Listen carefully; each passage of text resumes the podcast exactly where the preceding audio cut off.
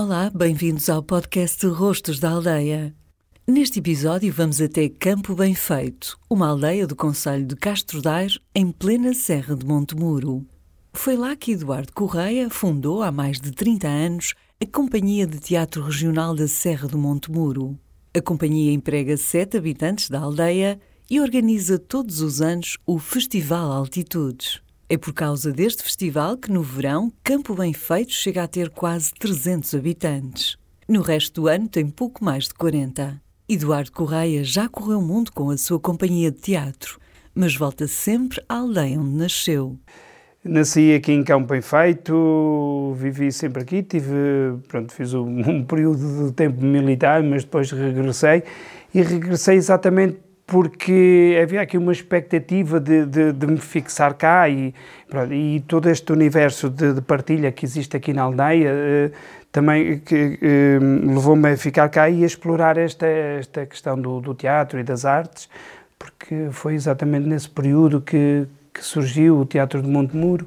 Entretanto, o, numa aldeia vizinha, aqui o Mesio, estava lá a residir uma associação internacional que promovia as aldeias do, a norte de Castro Daire, que era o IC, Instituto de Assuntos Culturais. E uma das áreas que eles desenvolviam era exatamente o teatro.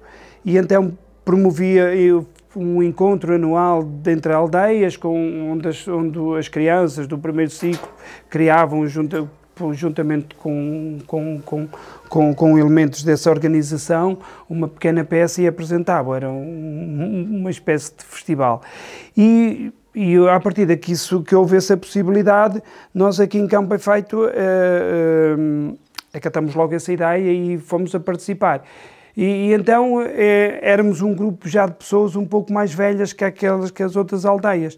E foi aí que o, apareceu o Graham Pauline, que é um, um também dos voluntários que, que veio para lá e que tinha formação de teatro e, pronto, e a partir daí ele falou connosco e disse, ó oh, malta, é pá, dado que vocês já têm esta, esta vontade e já têm mais idade, podemos fazer uma coisa um pouco mais séria. E o Teatro Montemuro apareceu muito daí, com, com, com, com um projeto... Isso?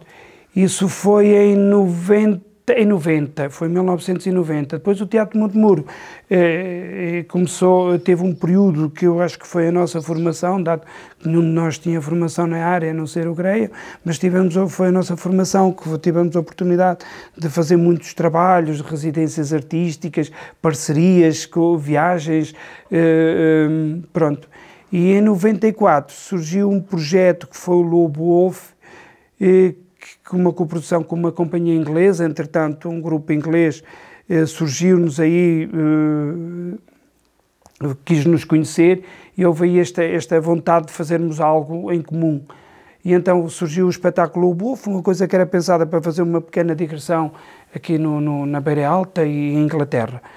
Uh, tivemos a oportunidade também de ir a Tondela, um festival onde estava um, o Manel João Gomes, e ele viu o espetáculo, adorou o espetáculo, fez uma crítica fantástica no também público, no foi? público e surgiram novas oportunidades, novos conhecimentos. Pronto, e a companhia, eh, também por incentivo de pessoas, colaboradores connosco, que nos disseram: pá, uma estrutura desta, já com estes anos, eh, com esta maturidade, acho que devia se candidatar aos apoios do Estado. E nós fizemos isso e foi-nos logo atribuído um primeiro apoio que foi feito em 95 para um projeto que foi realizado em 96. Pronto, e a companhia começou e daí. Então tem, tem conseguido. E desde aí temos apoio, agora já são apoios quadrienais, não é? E pronto, e a companhia foi, foi crescendo, sempre muito assente no, na, na, na, nesta noção da ruralidade, também de, desta. É uma companhia claramente itinerância, dado estamos aqui num, num, num, numa zona tão, tão isolada, como princípio também, mas, uh, uh, mas também como necessidade, não é?